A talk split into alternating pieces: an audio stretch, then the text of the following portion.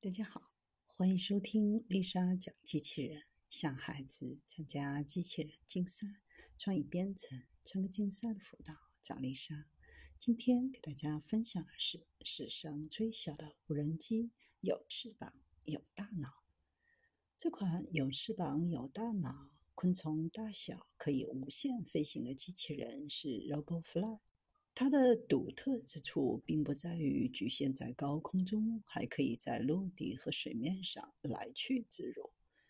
它是由华盛顿大学的工程师仿造昆虫研发的微机机器人，体重仅七十四毫克，只比牙签重一点。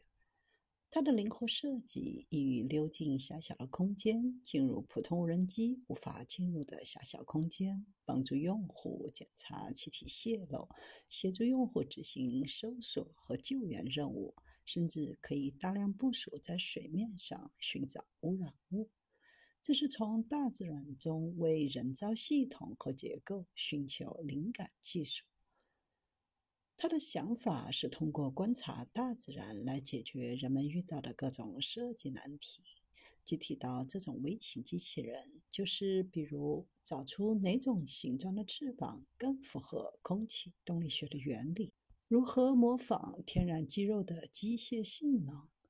微型昆虫机器人小到无法使用螺旋桨，飞行要靠振动微小的翅膀来进行。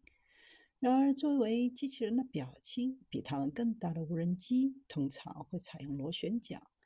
所以，工程师们依靠仿生学设计出可持续能源储存系统，这是实现完全自动化的另一个主要障碍。这可能意味着需要创造没有马达、电池和电线等负重，但依然能够为自己充电的机器人。为了满足机器人超轻的特质，没有办法将重量相对较大的电池背在身上，只能由一根细细的外接电源线来提供动力。这就满足了飞行器对电力的需求，但也决定了没法实现真正的自由可控飞行，只能在实验室小范围内慢慢的溜达。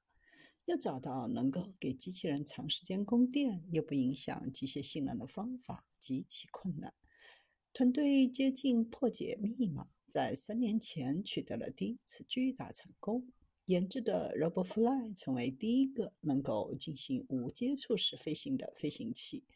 只要将激光束设在镶在翅膀上的光伏电池或者太阳能电池上，飞行器就能自己飞行。内置的电路能使电池输出电压达到二百四十伏，微控制器能够发出波浪式的动作来模拟真实昆虫翅膀的拍打过程，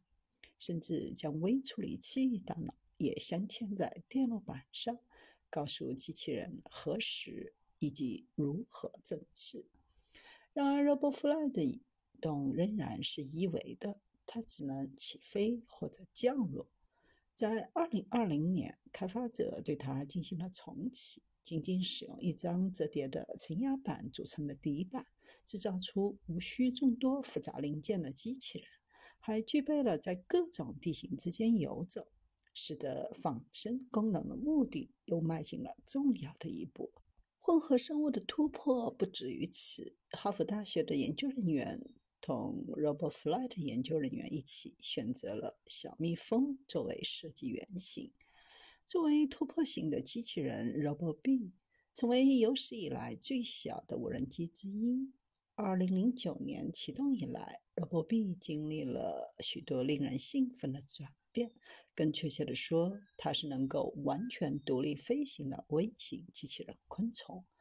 这些自我供电的微型机器人，在某些特定的任务当中，可能将发挥巨大的作用，特别是对于那些需要进入而难以到达的地方的任务，也有可能成为环境监控员的潜力，甚至可以用它来研究激发昆虫自我创造力的行为。